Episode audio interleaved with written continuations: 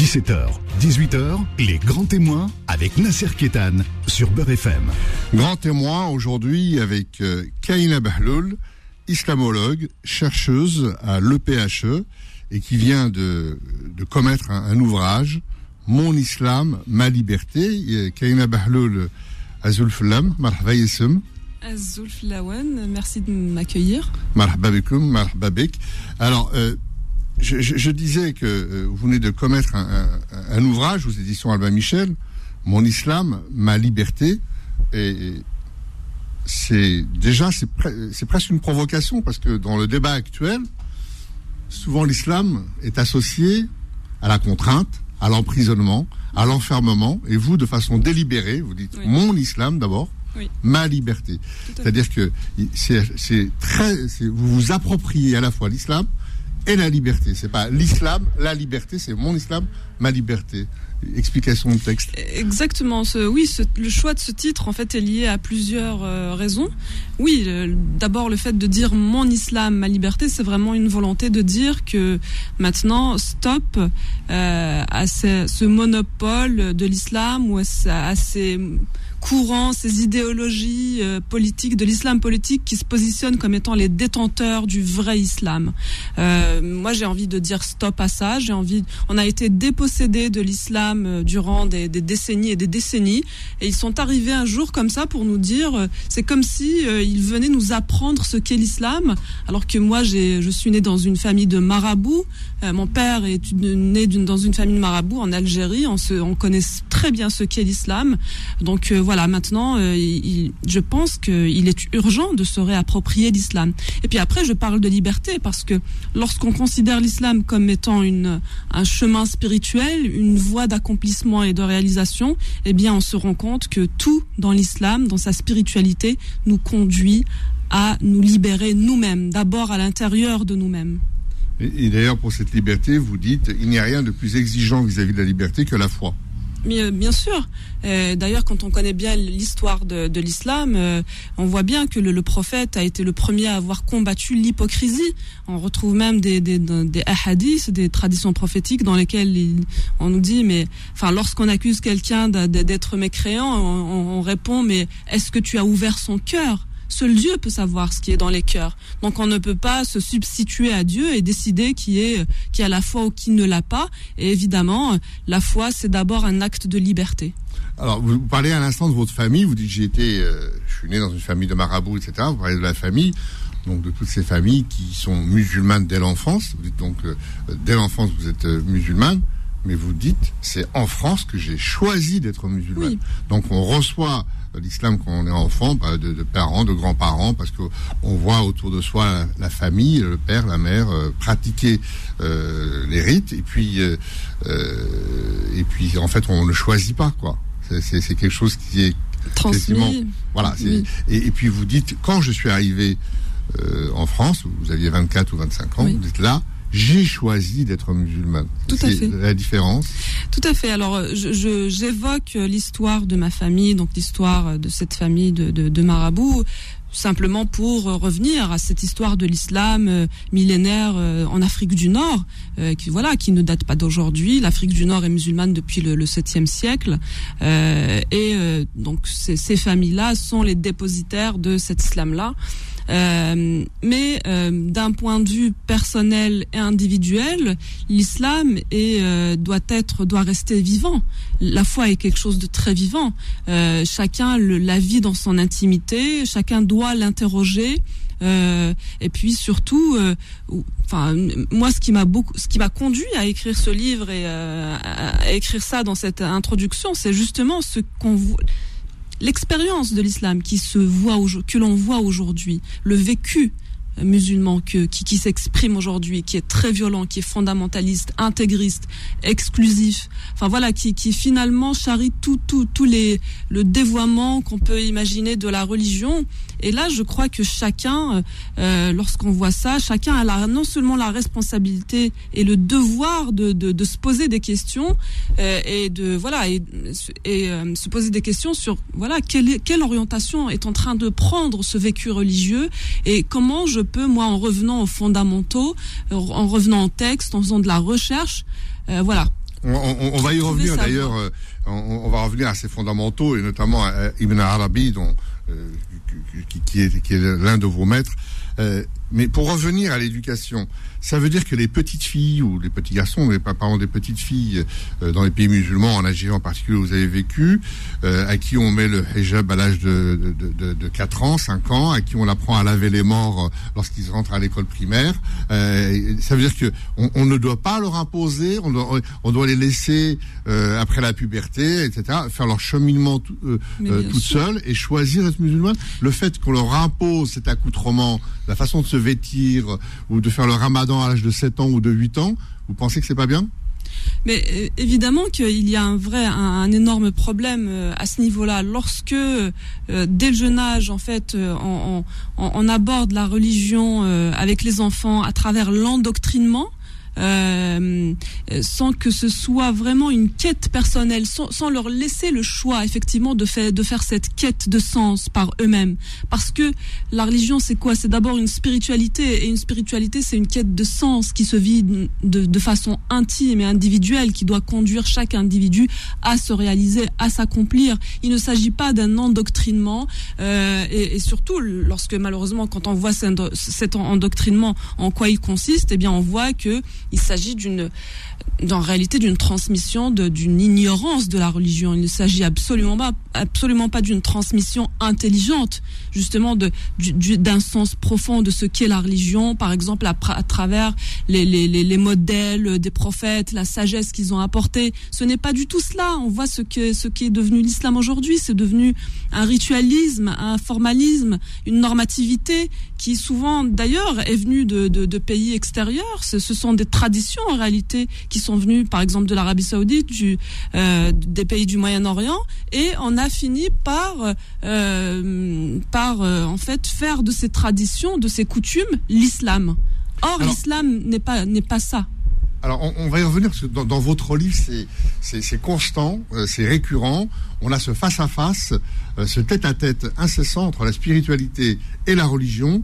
Et, vous décrivez très bien euh, cette dimension, ces allers-retours qui ont piégé finalement la connaissance de l'islam et la pratique de l'islam. Et vous êtes une des rares à avancer le phénomène du doute. Et ça revient en permanence. Et vous dites que, d'ailleurs, dans votre livre, j'ai je, je, trouvé mon, ma voie spirituelle que parce que j'ai douté, j'ai questionné, j'ai interrogé. Et sans le doute, aucun processus de recherche ne peut être entamé et que rien ne peut être désiré et découvert. Mais lorsqu'on parle de doute, souvent aujourd'hui, dans, dans, beaucoup de pays musulmans, où, euh, là, on, on, vous montre du doigt oui, oui, oui, oui, mais c'est bien sûr, j'ai connu ça, mais c'est incroyable de voir à quel point. C'est presque haram de, oui, de douter. C'est haram de douter. Or, le Coran lui-même porte le doute. Et d'ailleurs, lorsque je parle de doute dans mon livre, je cite ce verset coranique, euh, en fait, euh, qui nous, ce, ce, passage qui nous rapporte l'histoire euh, d'Abraham. Euh, lorsque Abraham s'adresse à Dieu et lui dit, mais montre-moi des preuves de ton existence, montre-moi que tu existes. Et, bah, là, Dieu lui dit, mais comment tu doutes euh, Ouais, et Dieu lui dit, mais comment tu doutes? Et Abraham lui Abraham insiste. Il insiste. Il, a, il, lui a dit, oui, j'ai besoin d'être rassuré. Et Dieu lui dit, et c'est là où je trouve ce verset absolument extraordinaire, c'est que Dieu n'exprime là aucune colère contre Abraham lorsqu'il exprime son doute. Bien au contraire. Il est plein de compréhension bien sûr, Dieu est plein de, de, compréhension, de compassion envers ce, ce, ce, ce, grand prophète, ce messager, et il lui dit, oui, enfin, il accueille son doute en fait, il l'accepte totalement. Et il ne l'excommunie pas.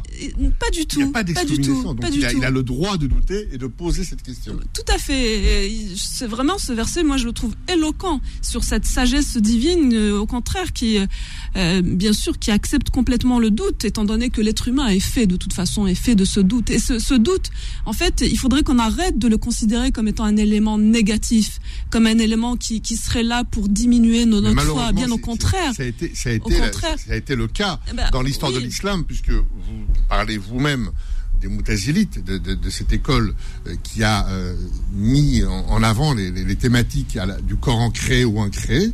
Donc eux-mêmes donc on, on, on, pris un peu le, pouvoir et n'ont pas été très très gentils à l'égard des autres et eux-mêmes ensuite ont été persécutés et liquidés. Mm, mm. Ces moutazilites qui ont eu le, le, le courage entre guillemets de, de mettre en avant l'idée de savoir est-ce que le Coran est descendu tout seul, ou alors qui a été créé par les hommes, écrit plusieurs euh, années après la mort du prophète. Alors les Mu'tazilites, euh, en réalité, quand on revient à l'histoire des idées, encore une fois, j'insiste là-dessus, je crois qu'aujourd'hui, l'énorme déficit que nous vivons en tant que musulmans, c'est que nous ne faisons pas assez l'histoire des idées de, l'islam pour voir justement l'évolution euh, euh, et, comment on en est arrivé à ce que l'on est en train de vivre aujourd'hui. Les Mu'tazilites ont été à l'origine de ce qu'on appelle la, théologie rationnelle ou la théologie spéculative, qu'on appelle en arabe aussi ilm el-kalam. Et et, en fait, ce sont les premiers à s'être posé la question euh, sur quel est le statut du texte coranique, de la parole du, voilà, du Coran. Et euh, autour du XIIe siècle, je crois. C'est, Oh, c'est, bien avant ça, en fait. Euh, avant, avant même, euh, ça, le matasisme a commencé vraiment dès les débuts de, de la constitution, voilà, des, des dogmes musulmans, enfin des, des grandes théories et doctrines musulmanes. Même au IXe siècle déjà, en fait, ils existaient les matazilites. et en fait, donc, ils se sont posés la question sur le statut du Coran. Est-ce que ce et ça a été les premiers à avoir dit le Coran, en fait, en fait, ce qu'ils disent, c'est que le, Coran, oui, c'est la parole de Dieu, mais cette parole de Dieu, elle est rentrée dans l'histoire humaine. Et, en fait, parce que le problème, c'est qu'aujourd'hui, l'orthodoxie sunnite, qui est née justement par réponse à ce matazilisme, qu'est-ce qu'elle dit? Donc, euh, c'est l'ash'arisme qui est né par euh, réaction au matazilisme, euh, et pour des raisons purement historiques et politiques en réalité. J'en parle dans mon livre. c'est que aujourd'hui, l'orthodoxie nous dit voilà, le Coran est la parole de Dieu incréée. Et quand on dit incréée, ça veut dire que cette parole serait consubstantielle à la nature divine. C'est circulé, il n'y a rien à voir. C'est-à-dire vous n'avez pas à discuter, c'est comme ça. On peut pas, elle est immuable. Ce sont tout, tout, chaque mot est une vérité absolue et immuable. Or, le, le, matazilisme, justement, a été, au départ, a, a dit que non, oui, c'est la parole de Dieu, mais elle est créée, comme il a créé les êtres humains, comme il vous a créé vous et moi.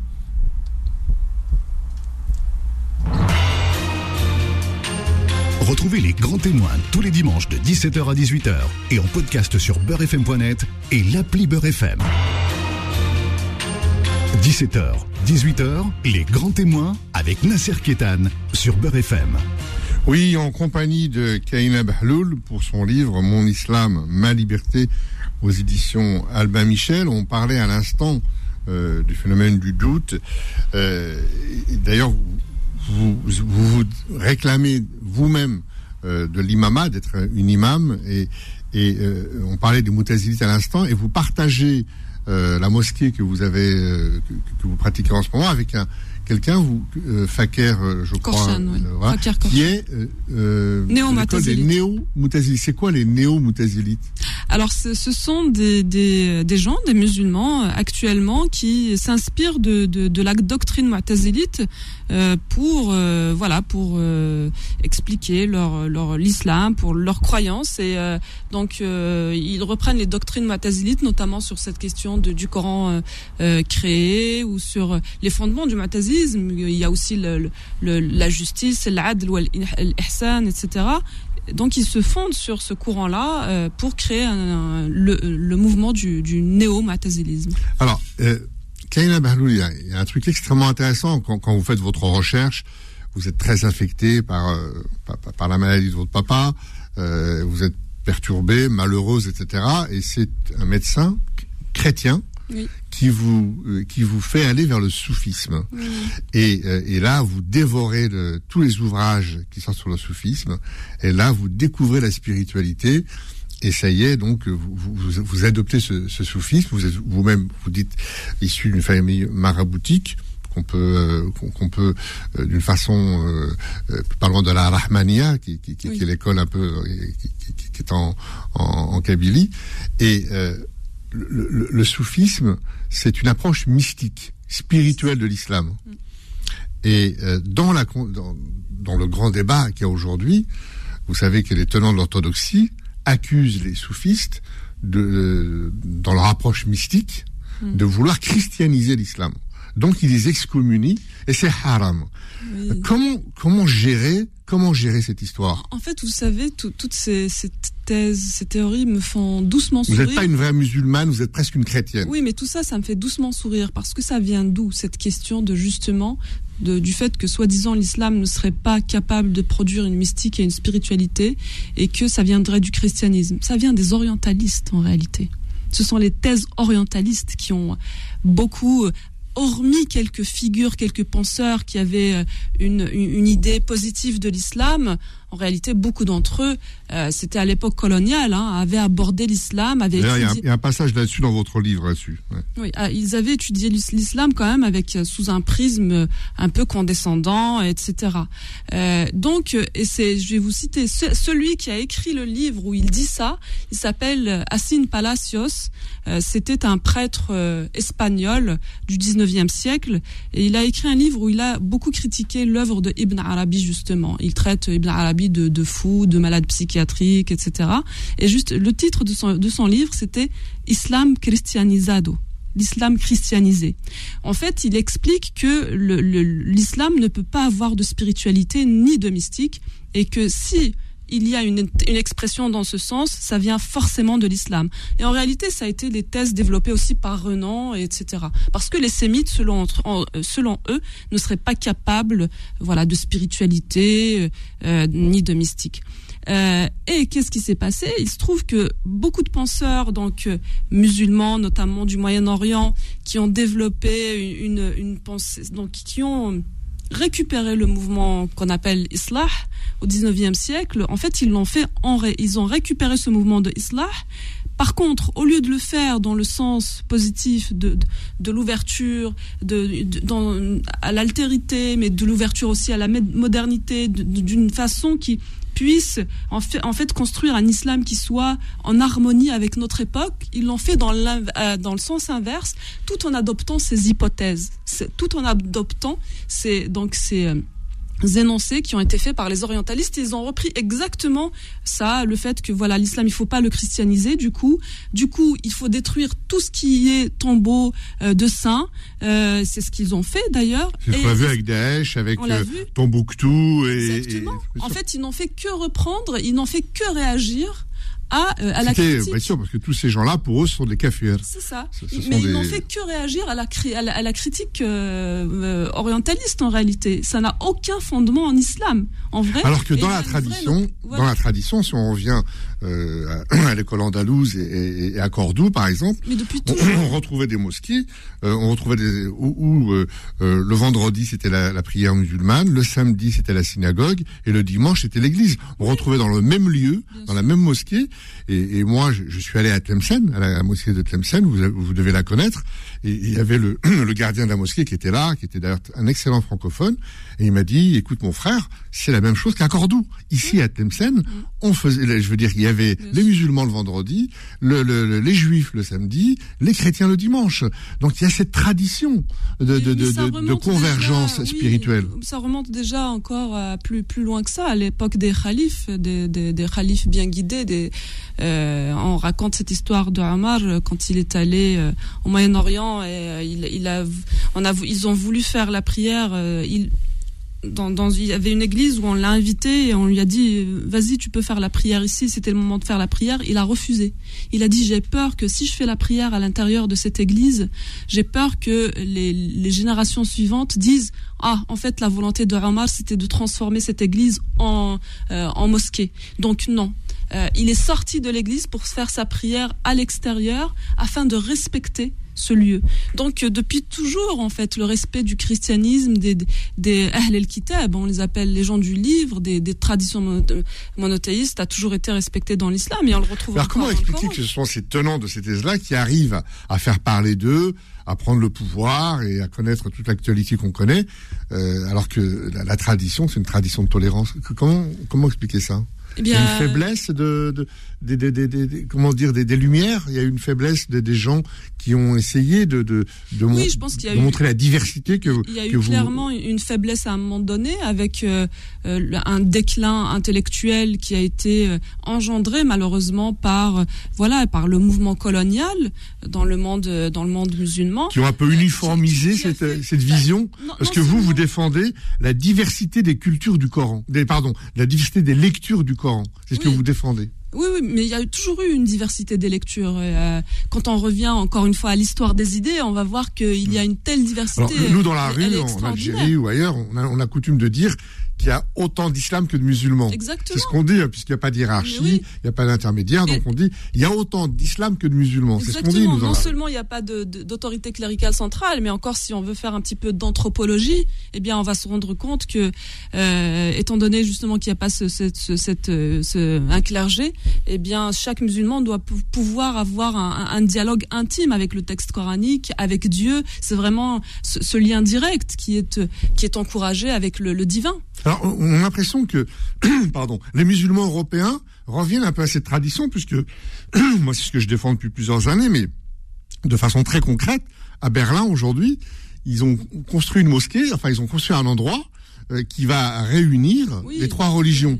Donc, c'est euh, euh, c'est le message de Cordoue qui renaît au, au 21e siècle en Europe. Ah oui, moi je trouve ce projet extraordinaire. absolument extraordinaire. Il faudrait vraiment qu'on arrive aujourd'hui à, à porter euh, de plus en plus de, de, de projets dans, dans ce sens. Et en, et en réalité, euh, et on le voit même nous aujourd'hui. Bon, moi je fais de la recherche. En, fait, lorsqu'on fait de la recherche dans l'histoire des idées, on va se rendre compte aussi que il y a aucune des trois religions qui s'est vraiment construite de manière euh, indépendante par rapport aux autres monothéismes. Ils se sont toujours influencés les uns les autres.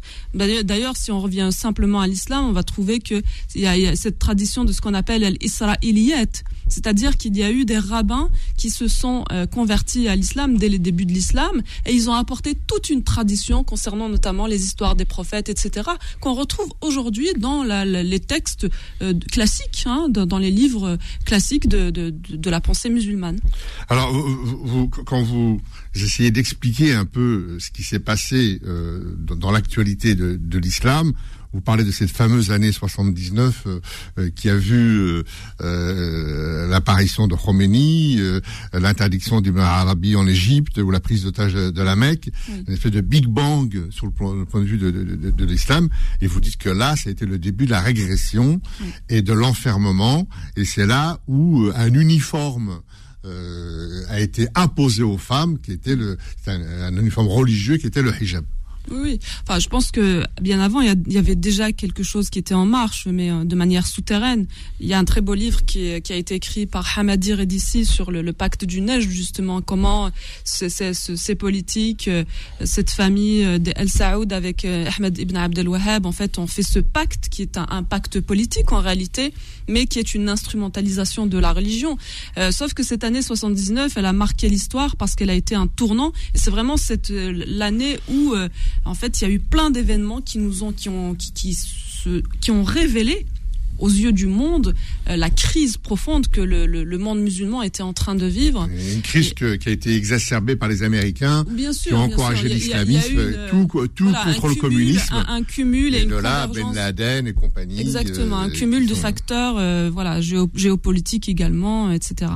Et donc, euh, euh, donc, donc c'est- une période euh, très importante. Et on, on a d'ailleurs une période où on a montré du doigt, euh, désigné, qu'on montré en bouc émissaire le chiisme, alors que vous dites dans votre livre que le chiisme, lui, dans ses fondements, il est apolitique, Exactement. mystique et quiétiste. C'est un truc tranquille. Bien sûr, quand on revient au fondement du, du chiisme, au, au premier recueil de voilà de leur pensée, de leur tradition, premier penseur du chiisme, le chiisme est complètement apolitique. C'est une doctrine mystique et spirituelle, tout simplement. Puis après, euh, avec le temps, voilà, elle a été instrumentalisée aussi par Bien les sûr. politiques. Donc on retrouve les grandes bagarres euh, des tenants de l'orthodoxie.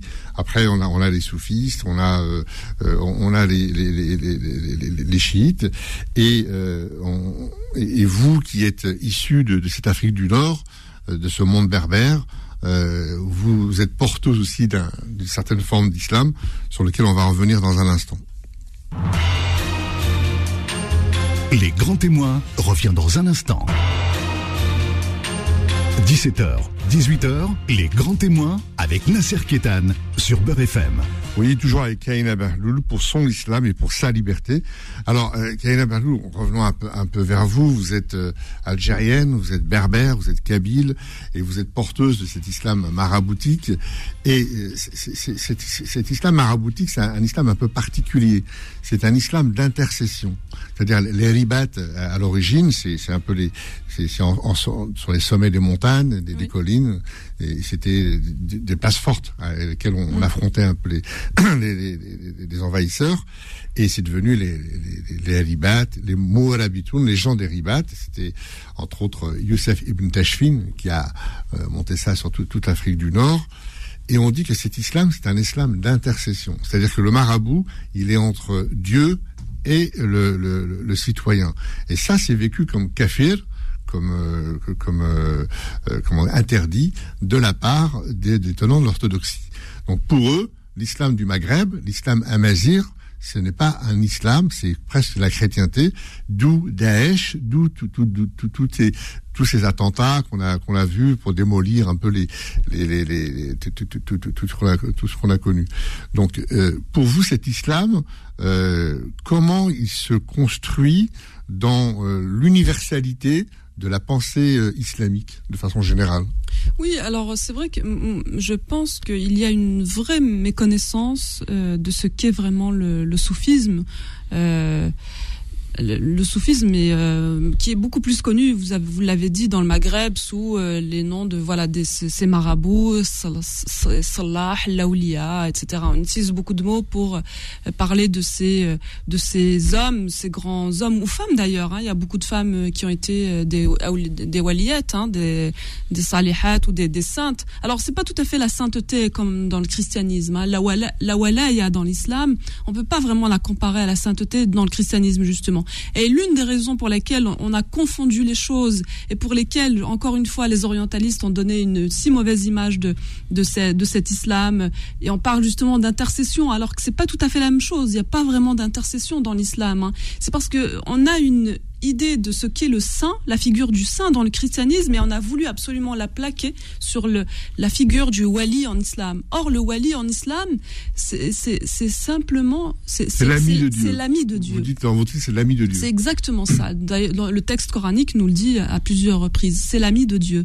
C'est ce, cet, être humain, cette personne qui a réussi dans, dans sa vie euh, voilà, à force de d'exercice, à force de et puis de sagesse, de sagesse dans son, comportement au quotidien, tout au long de sa vie, a réussi à atteindre des degrés de réalisation spirituelle très très élevés.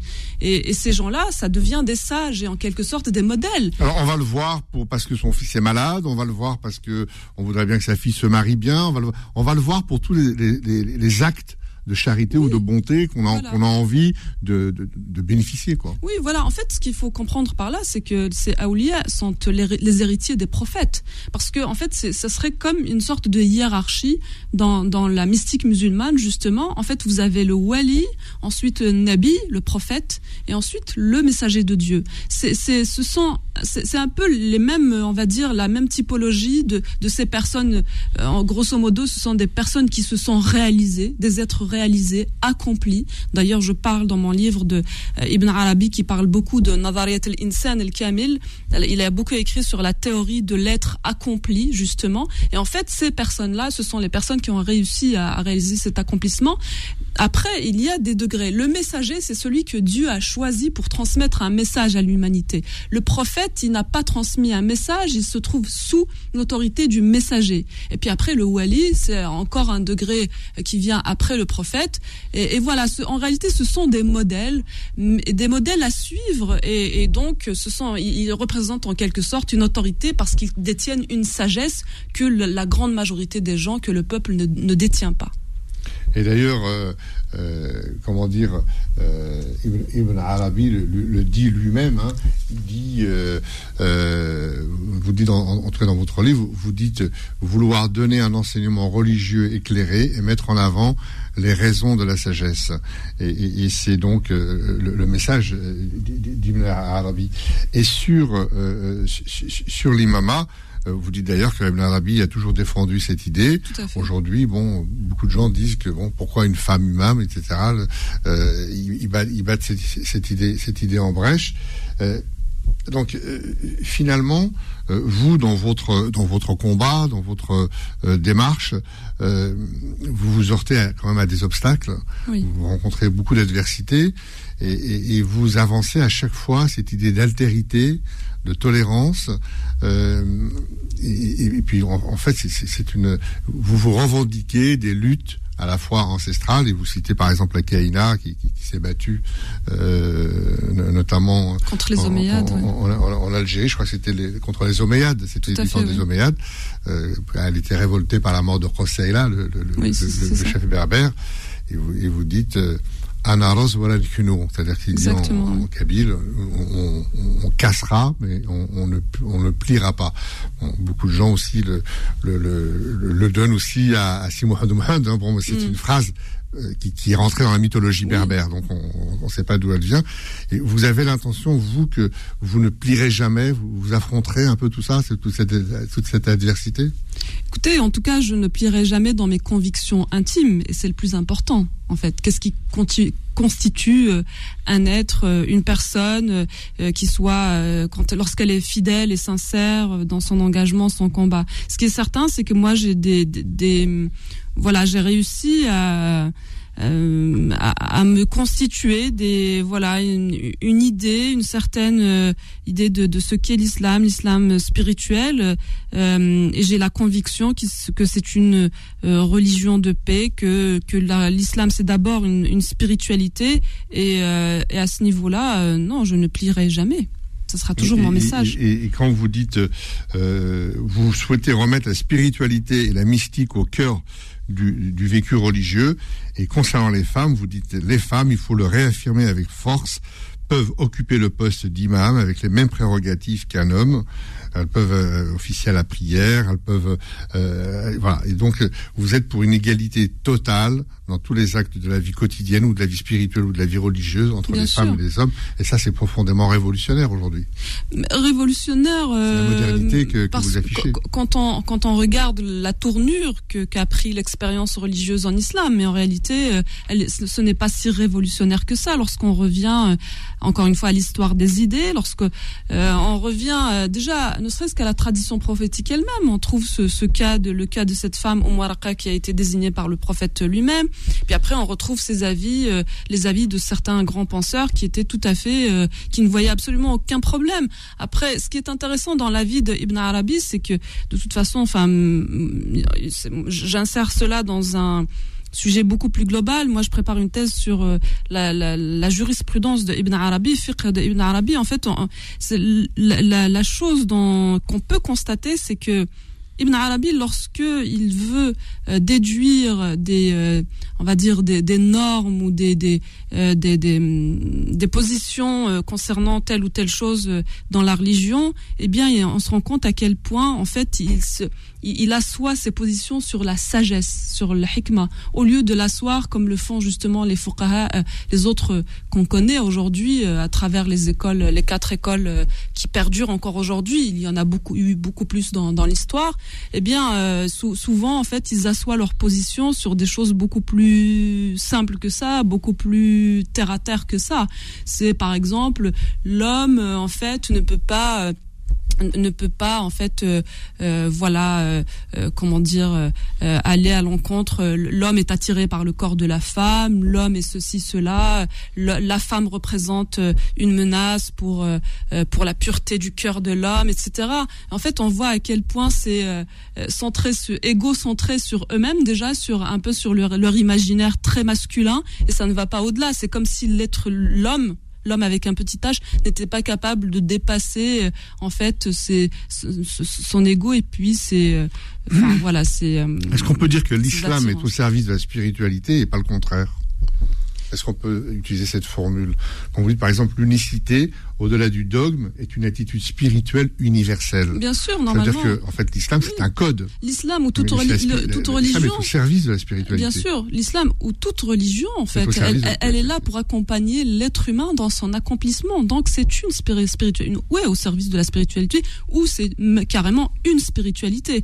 Sauf que, malheureusement, aujourd'hui, ce qu'on voit, c'est que l'islam est devenu beaucoup plus une, une norme, euh, une question de halal et de haram, et, et rien d'autre, en fait. Euh, euh, je voudrais vraiment ne, pas finir cette émission sans, sans citer cette chose que, à mon avis, on, on doit vous la, vous la sortir à chaque émission que vous faites dans tous les médias. C'est cette sainte qui se promène avec une torche et un seau d'eau dans la main, et, et, les gens lui disent mais tu, tu vas où? Et elle dit moi je vais vers le ciel parce que je vais mettre le feu au paradis et je vais éteindre à l'eau les feux de l'enfer afin que tous les deux disparaissent, c'est-à-dire que le paradis et l'enfer disparaissent et que les humains regarde Dieu sans espérance ni crainte et qu'il l'aime pour lui-même. C'est fabuleux. C'est magnifique, c'est très très beau. Aujourd'hui, on n'en parle plus alors que c'est une des plus grandes figures de la pensée musulmane. Rabi al-Adawiya, qui, qui, était de Bassora, qui a vécu au 8e siècle à Bassora et qui a enseigné, qui a même été à l'origine de cette doctrine de l'amour absolu. Donc elle dit, il faut aimer Dieu pour lui-même. Et, et aujourd'hui, malheureusement, ne serait-ce que parler d'amour aimer Dieu, parce que Dieu, non, il faut le craindre aujourd'hui. C'est ça qui est terrible, en fait. Euh, Kaina votre livre, euh, Mon Islam, ma liberté, c'est un livre qu'il faut lire, que je recommande bien sûr, euh, qui est à plusieurs tiroirs. Il y a beaucoup de choses qu'on n'a pas abordées dans cette émission. Euh, les, places des femmes, des maîtres comme Mohamed Harkoun, des, des, choses comme l'organisation de l'islam en France. il y a beaucoup de choses qu'on pourrait aborder. Mm. On, on, se reverra, j'espère. Avec plaisir. Hein, euh, Inch'Allah, mais hein, bien, voilà. avec plaisir. C'était le merci. Et comme ça, et j'espère à très bientôt Kaina Bahloul, Mon Islam, ma liberté aux éditions Alba Michel. Merci beaucoup, comme ça. Retrouvez les grands témoins tous les dimanches de 17h à 18h et en podcast sur beurrefm.net et l'appli Beurrefm.